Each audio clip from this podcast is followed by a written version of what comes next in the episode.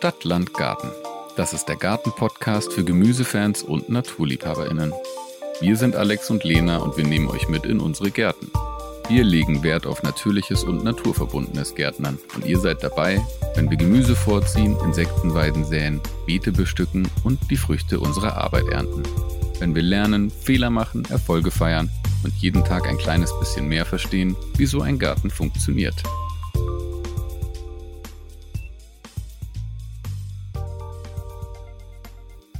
Hi Lena. Hallo Alex. Wie geht's dir?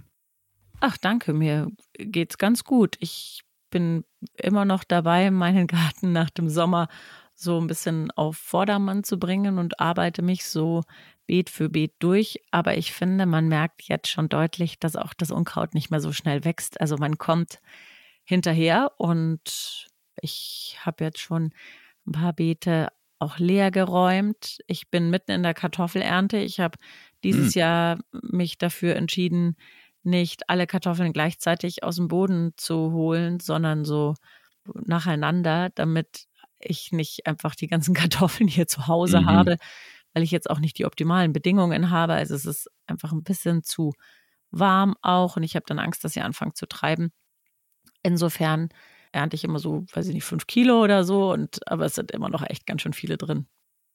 Und bei dir, was ist mit deinen Kartoffeln? Ich habe tatsächlich gerade so wissend genickt, weil ich habe ja mich entschieden, nur zwei frühe Sorten dieses Jahr anzubauen und die mussten ja. dann irgendwie alle raus. Ich glaube zwar, dass noch welche drin sind, weil ich viel mit den Kindern geerntet habe und da war das dann irgendwie wahrscheinlich nicht ganz so genau. Aber auf jeden Fall sitzen wir jetzt gerade auf einem Berg Kartoffeln und äh, es gibt viel Kartoffeln bei uns gerade, viel Kartoffelsalat und Gratin und Ofenkartoffeln und so. Und ich muss sagen, ich bin immer noch, wie auch schon letztes Jahr, mit dieser Sorte Glorietta unheimlich happy. Also ich habe selten so eine leckere Kartoffel gegessen. Wohingegen die andere, die auch als festkochend deklariert war, für mich eher so, wie sagt man, vorwiegend festkochend ist ah, überwiegend. Okay. Mhm. Und einfach einem auseinanderfällt beim Kartoffelsalat und so. Ah, okay. Mit der bin ich ehrlich gesagt nicht ganz so happy. Aber was heißt denn bei dir auf Vordermann bringen eigentlich? Also Beet für Beet, so abräumen hast du schon gesagt. Ja, ich habe jetzt Noch? Gründüngung gesät. Ah. Ich habe Spinat gesät. Ich habe Asiasalate gesät. Also ich habe auch noch mal Radieschen gesät. Sehr cool. passend übrigens zum heutigen Thema. Wir sprechen ja heute über das Thema Samengewinnung. Mhm. Ich habe ein sehr waghalsiges Experiment gemacht. Und zwar habe ich einige Samenschoten von blühenden Radieschen in diesem Jahr geerntet. Cool. Und habe aber diese Samen jetzt wieder gesät.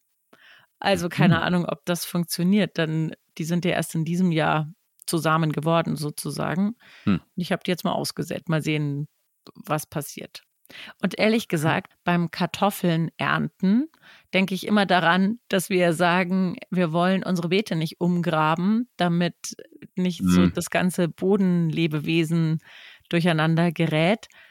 Aber ich frage mich dann immer, wie kann man denn Kartoffeln ernsthaft ernten, wenn man nicht umgräbt? Also natürlich grabe ich da jetzt nicht 80 Zentimeter um, aber ich muss natürlich trotzdem irgendwie da rein, um mhm. diese Kartoffeln rauszuholen. Wie, wie machst du das? Ich habe tatsächlich ein ganz cooles Gerät hier im Schuppen gefunden, das quasi aus der alten Landwirtschaft noch übrig geblieben ist. Ich wohne ja auf so einem mehr oder weniger stillgelegten Hof, wenn man so will, und viele von den Werkzeugen sind noch da. Und zwar ist es wie so eine Art äh, Mistgabel, aber die Mistgabel ist nach vorne hin umgebogen. Wie so eine Kralle auf äh, fast 90 Grad. Und erst locker ich quasi jede Kartoffelpflanze, steche ich so mit der Grabegabel an und hebel die so ein bisschen hoch. Und dann mache ich erst alles mit den Händen, also ich gehe mit der Hand so in die lockere Erde und grab alles raus, was ich finde. Und ganz am Schluss ziehe ich diese Kralle einmal durchs Beet und dann bleiben noch so die verbliebenen Kartoffeln dran hängen, ohne umzugraben. Aber sind die nicht irre tief? Also bei mir sind die teilweise so wahnsinnig tief, diese Kartoffeln. Das erklärt, warum ich äh, in meinem anderen Garten, wo letztes Jahr die Kartoffeln gewachsen sind, überall Kartoffelpflanzen hatte dieses Jahr. Ah, okay. Also, beziehungsweise weil auch sehr, sehr kleine halt nicht von dieser Mistgabel erwischt werden, sozusagen. Also ich versuche natürlich nicht umzugraben im Sinne davon, dass ich jetzt das unterste nach oben drehe und umgekehrt. Aber ich rühre da schon ganz schön in diesem Erdreich rum, ja, muss man einfach sagen, um natürlich auch die zu suchen. Das ist nicht umgraben, finde ich. Für mich ist umgraben per so. Definition wirklich hochheben, auf den Kopf drehen, runterfallen lassen, sozusagen.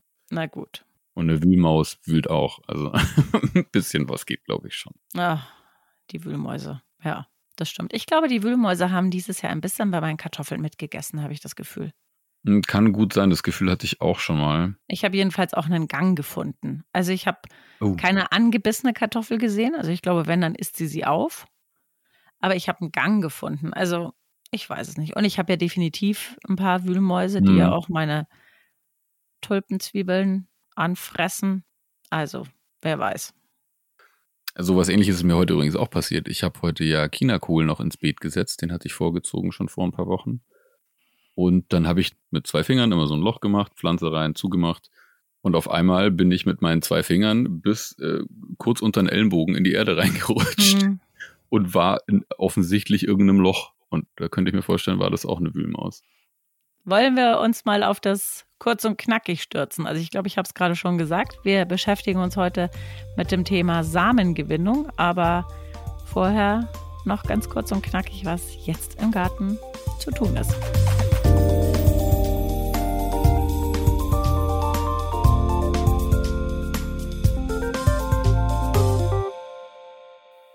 Das erste Laub fällt, zumindest bei mir so nach und nach von den Sträuchern ja. und vom Kirschbaum. Kann man super als Mulch nehmen, als Frostschutz für Igel, als Winterquartier. Ein bisschen was schmeiße ich auch immer in Kompost, um das Ganze noch aufzulockern. Und wenn man Sorge hat, dass dieses Laub dann weggeweht wird, dann kann ich vor allen Dingen jetzt für diese Jahreszeit noch empfehlen, man kann ganz gutes Laub auf den Beeten verteilen oder zum Beispiel auch rund um den Salbei mache ich das gerne, der immer so ein bisschen so ein Kandidat mhm. dafür ist, abzufrieren. Und dann eben oben drüber eine Schicht von dem frisch gemähten Rasenschnitt. Der stabilisiert die Sache so ein bisschen. Genau. Nur wichtig, habt ihr einen Baum beispielsweise, der von einem Pilz befallen ist, dann solltet ihr das Laub nicht unbedingt auf eure Beete ausbringen. Es kann sein, dass der Pilz dann da überlebt und auf die nächsten Pflanzen übergreift. Dann lieber auf einen Haufen, wo sich der Igel drüber freut. Ihr könnt Obstbäume pflanzen. Jetzt ist eine gute Zeit. Jetzt ist generell einfach eine wahnsinnig gute Pflanzzeit, denn wenn ihr jetzt die Stauden, die Bäume, die Sträucher in die Erde bringt, dann haben sie hoffentlich, toi toi toi, noch ein bisschen Zeit, Wurzeln zu schlagen, bevor es eben wirklich kalt und ungemütlich wird. Also jetzt rein mit den Sachen ins Beet.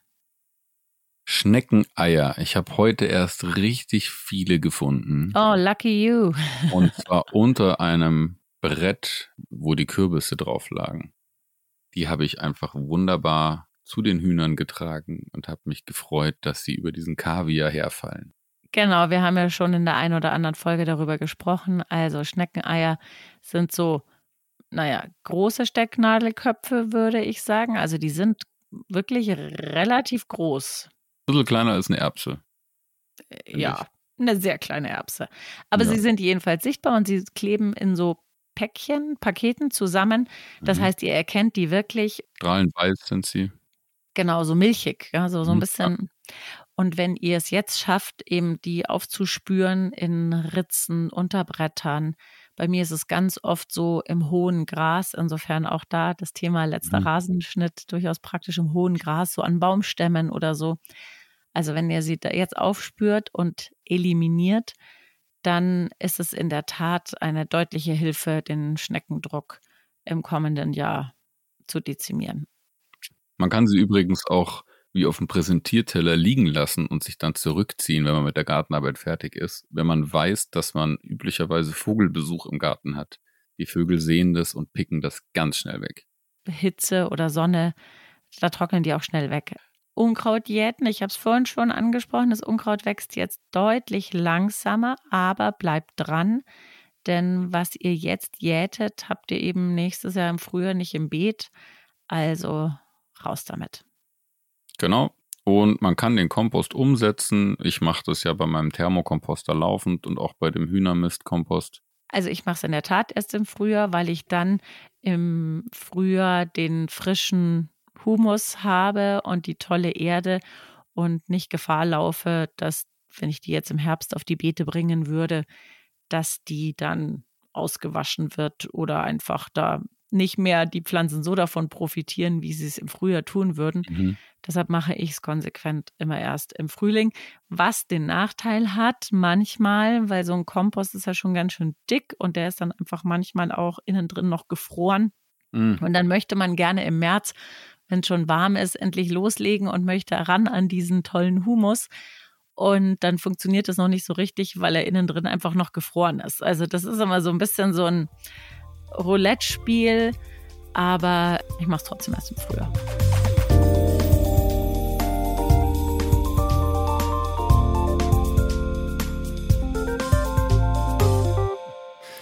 Okay, wir sprechen ja heute über Samengewinnung. Richtig. Warum möchtest du heute darüber sprechen? also, ich finde, es ist ja bei vielen Pflanzen echt total einfach, Samen zu sammeln. Zum mhm. Beispiel bei Sonnenblumen oder bei Mohn oder der Klassiker bei mir Ringelblumensamen. Mhm. Mhm. Denn das sind alles so Samen, die trocken werden. Das sind alles Blumen, die sowieso blühen und dann verblühen die Blumen und man lässt sie stehen. Und dann kann man die einfach, wenn die trocken sind, so wahnsinnig praktisch einsammeln und muss sie nur noch irgendwie verstauen und an einem trockenen Ort buxieren und dann bleiben sie da einfach. Es gibt sogar Samen, die ich jetzt schon ausstreue, also Teile meiner Ringelblumensamen, mhm. die äh, hebe ich gar nicht in irgendeinem Glas oder sowas auf, sondern die habe ich gleich an die Stellen im Beet ausgestreut, wo ich gerne nächstes Jahr Ringelblumen hätte. Ja. Und habe ja. aber einen Großteil aufgehoben, damit ich eben so ein bisschen ja genauer das machen kann, wenn ich nächstes Jahr zum Beispiel, wir haben ja über die Gründüngung gesprochen und wie gut mhm. Ringelblumen mhm. auch als Gründüngung sind. Die Folge äh, verlinke ich euch nochmal in den Show Notes. Ja, damit ich die gezielte einsetzen kann, hebe ich natürlich auch Samen auf. Also ich finde, das ist auf alle Fälle was, was total einfach ist. Aber warum es mich interessiert, ist, es gibt ja auch Pflanzen, bei denen es nicht so offensichtlich ist, weil man sie entweder eigentlich nicht zum Blühen bringt, zum Beispiel Blumenkohl oder Brokkoli oder so, den isst man ja, mhm. bevor er blüht. Und da wird es ein bisschen spannender. Und was ich auch spannend finde und worüber ich mich auch gerne mit dir unterhalten möchte, sind diese ganzen Gemüsesorten, wo der Samen in der Frucht steckt und man mhm. die Frucht isst und das so eine, in Bayern sagt man, barzige Angelegenheit ist. Ja. Also so, so eine Matscherei irgendwie. Sammle ich auch gerade Erfahrungswerte. Hm, ich auch. Ähm, ich habe nämlich heute mich dazu entschieden, den Brokkoli, der gerade blüht, stehen zu lassen, weil da unheimlich viele Bienen gerade dran sind. Ah, okay. Und dann probiere ich einfach mal Brokkolisamen zu gewinnen. Das habe ich noch nie gemacht. Das sind ganz Und schön kleine Samen, gell? Ja, die sind wirklich wie Mohn eigentlich. Ja, ja. Genau, so kleine schwarze Kügelchen.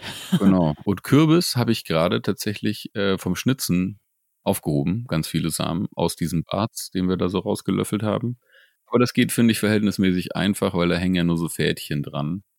Und die habe ich jetzt so auf dem Küchenpapier ausgebreitet vor zwei Tagen und die trocknen jetzt schon vor sich hin. Mit dem Kürbis sammle ich auch gerade Erfahrung. Genau das gleiche mhm. habe ich mit dem Hokkaido gemacht. Das ist mehr Fruchtfleisch. Ja.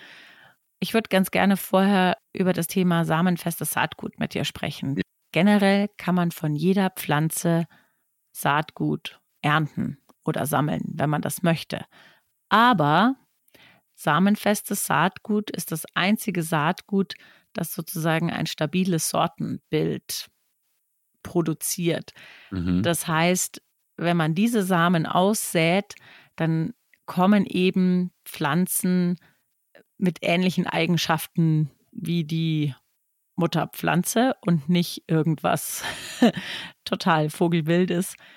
Und deshalb können diese Samen eben aus dem samenfesten Saatgut dann auch weiter vermehrt werden. Das ist total wichtig und das ist relevant. Und wir haben da ja schon immer mal drüber gesprochen, über das Thema samenfestes Saatgut, aber wir haben es immer nur gestreift und deshalb jetzt hier nochmal so ganz klar, was der Unterschied eben ist zwischen samenfestem Saatgut und im Vergleich dazu diesen F1-Hybriden. Und vielleicht auch noch ganz kurz zu diesen F1-Hybriden. Das sind Kreuzungen, die entstehen, weil man eben aus zwei verschiedenen Pflanzen sozusagen das Beste nimmt und damit dann eben Pflanzen hervorbringt, die besonders tolle Eigenschaften haben. Sie sind dann zum Beispiel besonders krankheitsresistent oder besonders große Früchte haben sie oder sehr besonders schmackhafte Früchte oder wie auch immer. Das Problem ist aber, diese F1-Hybride entstehen aus zwei rein erbigen Inzuchtlinien, sagt man. Also deshalb F1, das ist die erste Generation, das ist eben genau. die Mischung dieser beiden Elternlinien, die total unterschiedlich eigentlich sind. Und wenn man von diesen F1-Hybride dann die Samen nimmt, dann spalten sich diese Eigenschaften wieder auf. Und das bedeutet, das ist sozusagen keine Rasse, die seit Jahrhunderten immer wieder weiter vermehrt wurde und sozusagen so ein ganz typisches Sortenbild entwickelt hat. Und wenn diese Eigenschaften aufspalten, dann kann halt alles passieren. Also dann, dann hat man plötzlich einen Tomatenbusch, der blau ist und einer, der rot ist und einer, der gelb ist, jetzt mal so ein bisschen sehr plakativ. Und es kommt zu Unregelmäßigkeiten. Das heißt, man kann das machen, aber man hat keine Garantie, dass das entsteht, was man vorher als Mutterpflanze hatte. Ja, deswegen ist ja die, das Thema bei, bei der Züchtung oder bei den Kreuzungen, dass man ja, man geht ja dann von F1 zu F2 zu F3 und selektiert ja quasi die stabilste Form. Genau. Stabilisiert die immer weiter durch neuen Input und weitere Selektionen, bis irgendwann eine, ein Typ einer Tomate, sagen wir jetzt beispielsweise, gesichert ist, der dann auch so weitergeht. Und dann kann man aus dem Saatgut gewinnen. Das wird irgendwann auch wieder abgeschwächt. Ne? Also wenn man jetzt aus einem samenfesten Saatgut eine Pflanze anbaut, aus der Pflanze holt man sich die Samen und macht das Ganze weiter, dann ist wahrscheinlich irgendwann nach drei, vier Generationen auch deutlich, was weiß ich, ein Geschmacksverlust da oder äh, der Ertrag geht runter oder so. Aber man kann das auf jeden Fall ein, zwei Mal machen. Ja, deshalb sagt man zum Beispiel auch, dass es oft so ist, dass aus den Kartoffeln, von denen wir vorhin gesprochen haben, die im Boden bleiben, einfach mhm. weil man sie übersieht und die dann im nächsten Jahr wiederkommen, die kann man essen, das ist überhaupt gar kein Problem. Aber die Wahrscheinlichkeit, dass aus diesen Kartoffeln dann eine Pflanze wächst, die deutlich weniger oder deutlich kleinere Kartoffeln hervorbringt oder vielleicht krankheitsanfälliger ist, das kann eben passieren. Das muss nicht, aber das kann passieren. Und wenn ihr euch jetzt fragt, wie man den Unterschied erkennt, das ist total einfach, denn auf den Samenpäckchen der F1-Hybride muss immer F1 stehen. Also wenn ihr mal zum Beispiel so im Baumarkt oder im Gartencenter Samenpäckchen kauft, da steht ganz oft F1 drauf. Und wenn Bio drauf steht, dann sind es nie F1-Hybride, mhm. dann ist es immer samenfestes Saatgut. Und jetzt gibt es auch samenfestes Saatgut, das nicht Bio ist. Aber auch da steht es in der Regel drauf, dass es samenfest ist. Aber wenn es nicht drauf steht, dann müsst ihr eigentlich nur auf dieses F1 achten. Wenn F1, dann ist es diese F1-Hybride und wenn es nicht drauf steht, dann habt ihr samenfestes Saatgut. Einerseits ist es total cool, wenn man aus einer Pflanze Saatgut gewinnt, die in einem eigenen Garten steht, denn dann hat dieser Samen ja schon ein bisschen was von dieser Standortinformation gespeichert und kann im nächsten Jahr am gleichen Standort noch ein Stück besser wachsen sogar oder vorteilhafter wachsen. Gleichzeitig will ich gar nicht so viel Saatgut sammeln, weil ich lieber neues Saatgut anschaffe und neue Sachen ausprobiere. Wenn man samenfestes Saatgut nimmt, dann ist man zum einen eben jetzt erstmal nicht abhängig von Saatgutkonzernen, mhm. die auf diese F1-Hybride setzen. Also man hat die Möglichkeit, selbst Saatgut zu gewinnen. Man hat die Möglichkeit, aus seiner blühenden roten Beete, das hatte ich zum Beispiel dieses okay. Jahr, dann wirklich auch äh, rote Beete-Samen zu gewinnen und das einfach mal auszuprobieren, was da passiert. Diesen Vorteil hat man natürlich bei F1-Hybriden nicht. Deshalb ist es natürlich auch so ein bisschen eine Haltungsfrage, während aber F1-Hybride eben auch totale Vorteile haben. Also das sind eben Züchtungen oder Kreuzungen, die wirklich darauf aus gerichtet sind, eben besonders gute Früchte hervorzubringen oder krankheitsresistent zu sein oder was auch immer. Also das ist jetzt auch irgendwie nichts, was im Labor entstanden ist und total bedenklich ist und total schrecklich und genmanipuliert oder irgend sowas, auch wenn ich finde, dass es immer so klingt. Ein bisschen. Ein bisschen, ja, ein bisschen. Das ist jetzt kein Verbrechen, F1-Hybride zu verwenden, aber es gibt ja genug Probleme, zum Beispiel, dass eben gerade diese Saatgutkonzerne in Afrika ja Getreide, liefern. Und das sind F1-Hybride und damit eben eine immerwährende Abhängigkeit besteht. Und es gibt überhaupt gar keine Möglichkeit mehr für die Menschen dort, so wie früher, aus ihrer eigenen Ernte neues Getreide zu produzieren. Und ich finde, deshalb ist es so ein bisschen so eine Haltungsgeschichte und man soll sich auf alle Fälle mal irgendwie damit beschäftigt haben. Das war die Theorie. Dann lass uns doch jetzt mal über Zucchini und Kürbissamen sprechen, denn ich finde, das ist jetzt was im Gegensatz zum Brokkoli, ist es ja bei Zucchini und Kürbis so, dass es einfach ist, die Samen zu gewinnen, weil sie einfach so groß sind und weil man mhm. sie sieht. Also, wie hast du es gemacht? Du hast einfach nur die Sachen aus dem Kürbis gepopelt und. Genau. Also ich hatte ja eine riesen Schüssel mit Kürbisinnereien sozusagen. Und in dem Jack O' so hieß die Sorte, die wir jetzt zum Schnitzen benutzt haben, da waren unheimlich viele Samen drin tatsächlich. Und dann habe ich 30, 40 Stück raus auf Küchenpapier ausgebreitet und jetzt nach zwei Tagen sind die im Prinzip schon komplett frei von Fruchtfleisch und sehen ganz schön aus. Und jetzt äh, sind sie trocken. Wenn ich so das Gefühl habe, jetzt sind sie rascheltrocken, dann würde ich sie in ein Glas packen oder in einen Briefumschlag so irgendwie beschriften und in meine Saatgut Bock reinpacken und nächstes Jahr mal versuchen. So mache ich das auch mit meinem Hokkaido. Das ist ein bisschen mehr eine feuchte Angelegenheit. Mhm. Ich habe das bis jetzt noch nie gemacht, weil ich immer das Gefühl hatte, dass die Kürbisse nicht reif genug sind. Also das ist ja schon auch wichtig, dass die Frucht so reif ist, dass man das Gefühl hat, dieser Samen ist auch voll ausgereift. Weil wenn mhm. das nur so kleine, helle, dünne, schlapprige Samen sind, dann sind die natürlich noch nicht so reif, dass man sie auch wirklich verwenden kann im nächsten Jahr. Ich hatte jetzt eben einen Kürbis, da hatte ich das Gefühl, die Samen sind schon so richtig fest und hart und werden auch ein bisschen dunkler schon. Und deshalb habe ich das jetzt auch gemacht. Ich bin noch im Trocknungsprozess, also die liegen jetzt bei mir auch. Ich habe die in eine Schüssel Wasser mhm. gelegt und habe dann sozusagen die geknetet. Der Vorteil ist ja, Samen sind ja von Natur aus sehr, sehr widerstandsfähig, weil sie natürlich genau das sein müssen, um sich mhm. weiterentwickeln zu können, um in Tiermägen, in gefrorener Erde oder wo auch immer irgendwie zu überleben.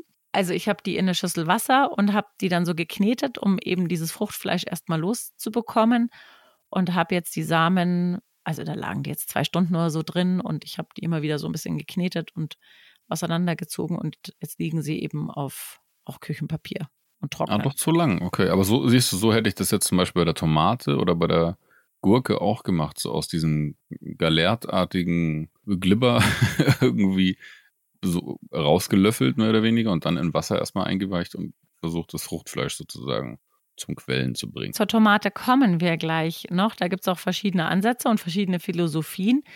Eine Sache wollte ich noch zu den Zucchini und den Kürbissen sagen. Also, Kürbis ist ja total einfach, weil eben die Samen da drinnen wirklich reif sind. Mhm. Bei der Zucchini ist es so, also zumindest ich ernte meine Zucchinis in einem Stadium, da sind die Kerne noch keine ernsthaften Kerne. Und wenn die Kerne so hart wären, dass ähm, man sie im nächsten Jahr einpflanzen könnte, dann würde ich die Zucchini nicht mehr essen, weil dann ist sie einfach riesengroß und total hart und schmeckt nicht mehr. Also das ist jetzt so ein Fall, da muss man sich echt überlegen, was man will. Und bei der Zucchini sagt man, wenn die äußere Schale so hart ist, dass man sie nicht mehr so mit dem Fingernagel ähm, verletzen kann. Mhm. Also dann sind die Samen fertig und dann kann man sie ernten. Es gibt jetzt eine Sache zu den Zucchinis, habe ich extra nochmal ganz detailliert nachrecherchiert, weil ich wusste das irgendwie so im Hinterkopf, aber ich wollte sicher sein, dass wir heute hier keinen Quatsch erzählen. Zucchini können sich mit Zierkürbissen kreuzen. Denn Ach. Zierkürbisse und Zucchini gehören zur gleichen Unterfamilie. Also Zucchini und Kürbis gehören per se mal zur gemeinsamen Großfamilie, aber es gibt in dieser Großfamilie nochmal Unterfamilien oder Kleinfamilien. Und Zierkürbisse und Zucchini sind die gleiche kleine Unterfamilie. Und deshalb können die sich miteinander kreuzen. Und dann kann es passieren, dass die Unverträglichkeit des Zierkürbis in diese ah. Zucchini-Pflanze schlüpft. Und man sagt so sicherheitshalber drei Meter Abstand halten. Ja. Das Problem ist halt bei mir im Schrebergarten, was weiß ich, was meine Nachbarn irgendwo in der hintersten Ecke angepflanzt ja, ja. haben. Also ich würde jetzt mal behaupten, es ist nicht besonders häufig, dass man Zierkürbisse anpflanzt, weil man ja eher was essen will. Aber kann natürlich passieren, kann ja auch durch Zufall passieren. Ja, das ist bei Gurken auch so. Äh, Gurken können auch giftig werden, ne? wenn, wenn diese Bitterstoffe ansammeln. Das ist sozusagen das Alarmsignal. Es ist ja nicht so, dass die Zucchini, die du aus gekauftem Samen anpflanzt, giftig wird, sondern es ist die nächste Generation. Also ja. wenn sich deine Zucchini äh, von einer Biene bestäubt wird, die vorher im Zierkürbis saß, in der Zierkürbisblüte, mhm. und du dann daraus Samen gewinnst, dann könnte das problematisch werden. Aber das Gute ist, du schmeckst es. Und zwar schmeckst du es daran, dass die bitter werden. Das ist so ein bisschen die Regel. Zucchini und auch Gurken, die bitter sind, nicht mehr essen. Ja, ich hatte das tatsächlich erst vor drei Tagen ungefähr, hatten wir eine Biogurke irgendwo gekauft, so eine Landgurke. Und die war so pelzig bitter, habe ich noch nie erlebt tatsächlich. Dann sagt einem jeder Sinn irgendwie, nee, lieber nicht essen. So. Jetzt Tomaten. Kommen wir mal zu den Tomaten. Du hast es gerade schon angesprochen. Hast du schon mal versucht, Tomatensamen zu gewinnen? Nee. Also ganz grundsätzlich bin ich derart tomatensüchtig, dass ich einfach immer nur neue Sorten probieren will. Wobei ich zugeben muss, dieses Jahr die San Marzano sind so gut geworden und so reichhaltig auch. Kein Vergleich. Ich hatte ja eine San Marzano aus der Gärtnerei ähm, und alle anderen aus den Samen von uns alle aus Samen sind so krass ertragreich gewesen, dass ich die am liebsten nächstes Jahr nochmal anbauen würde, einfach für die Soße. Aber das bringt mich irgendwie auch auf den Punkt, wenn ich Samen gewinnen würde, dann wirklich nur von einer Pflanze, die unter all den Pflanzen, die man so hat, die ertragreichste ist oder die am besten wächst oder die nur am besten schmeckende. Das macht ja auch Sinn. Wenn man Samen selektiert, dann selektiert man ja auf Leistung sozusagen und nicht auf äh, Zufall. Also es gibt sogar Leute, die sagen, man soll eine der ersten reifen. Also man nimmt ja da eine Tomate, die mhm. vielleicht so noch einen Tag länger gehangen ist, die schon fast so einen Ticken überreif ist, mhm. damit die Samen eben auch wirklich reif sind. Und es gibt Menschen, die sagen, man soll eine der frühesten nehmen, weil man dann diese Erbinformation früh reifend auch noch nimmt. Das macht ja auch total Sinn. Weil diese Tomate, die als erstes reif ist, die wird auch als erstes matschig und fällt als erstes runter auf den Boden, wo sie sich natürlicherweise ja aussamen würde. Also ich habe es auch noch nie probiert, weil es mir so ein bisschen ähnlich geht wie dir. Ich will sie irgendwie essen und dann in dem Moment, wo ich sie ernte und esse und in den Salat schnippel, komme ich nicht auf die Idee, sie irgendwie jetzt dann noch den Samen rauszupopeln, obwohl das ja, ja ginge. Aber es wäre theoretisch total leicht. Diese Kerne haben ja diese gallertartige Hülle, also dieses, das, was so ein bisschen schleimig ist. Und diese Hülle ist keimhindernd. Das heißt, diese Hülle muss ab. Und da gibt es jetzt zwei Möglichkeiten. Entweder ihr legt die Kerne mit diesem Zeugs drumherum einfach für einen Tag in lauwarmes Wasser. Und dann entsteht ein Gärprozess und dann löst sich durch diesen Gärprozess dieses Glibberzeug. Und mhm. dann ist der Kern auch eben überhaupt nicht mehr so glatt und weich oder anschmiegsam, sondern eben wirklich auch so ein bisschen rau, stört aber überhaupt nicht, weil dann ist er sozusagen keimfähig. Und Tomatenkerne oder ja, Samen kann man übrigens wahnsinnig lange aufheben, bis zu acht Jahre. Die sind sehr, ja. sehr stabil. Also die ähm, verlieren lange nicht ihre Keimfähigkeit. Und dann müsste sie eben auch gut trocknen. Oder was manche Leute auch machen, und das entspricht ein bisschen mehr meinem Pragmatismus und meiner Faulheit vielleicht auch und meiner Ungeduld, man kann einfach mit einer Messerspitze diese Samen rausholen und auf ein Löschpapier streichen ja, ja. mitsamt diesem Glibber und es dann trocknen. Denn dann trocknet sozusagen dieser Glibber weg und gleichzeitig bleibt es einfach da schon kleben und man hat schon eine Aufbewahrungsmöglichkeit mhm. und kann dann dieses Löschpapier einfach zusammenfalten und in einen Umschlag stecken oder so, aber die bleiben da richtig gut dran kleben. Ja, das glaube ich sofort. Man kann so, das ist jetzt für Tomaten ein Quatsch, aber man kann so auch Saatbänder selber machen mit Klopapier zum Beispiel. Ja, ja, voll. Ich habe nämlich gerade überlegt, ob es nicht auch mit Küchenpapier gehen würde, weißt du? Ja. Äh, saugt sich ja auch voll. Ist vielleicht ein bisschen dünn und ist wahrscheinlich schnell durchgefeuchtet, aber theoretisch wahrscheinlich auch. Probier das mal mit diesen Chilis dieses Jahr. Also klar gibt es da auch super viele Variationen, aber jetzt nicht für unsere Breiten gerade. Und ich glaube, ich probiere da mal ein paar Samen zu gewinnen. Das müsste bestimmt gehen. Die haben ja nicht so eine, so eine Schleimhülle. Nee, gar nicht. Ich kam nur gerade so von der Form äh, drauf. Die sehen ja so ein bisschen ähnlich aus wie Tomatensamen. Folgt uns auf Instagram, Stadtlandgarten-Podcast. Erzählt uns gerne, was ihr alles für Samen bisher gewonnen habt und was ihr noch gewinnen werdet. Und bevor wir jetzt hier diese Runde schließen, noch ganz flugs unser Wissen to go.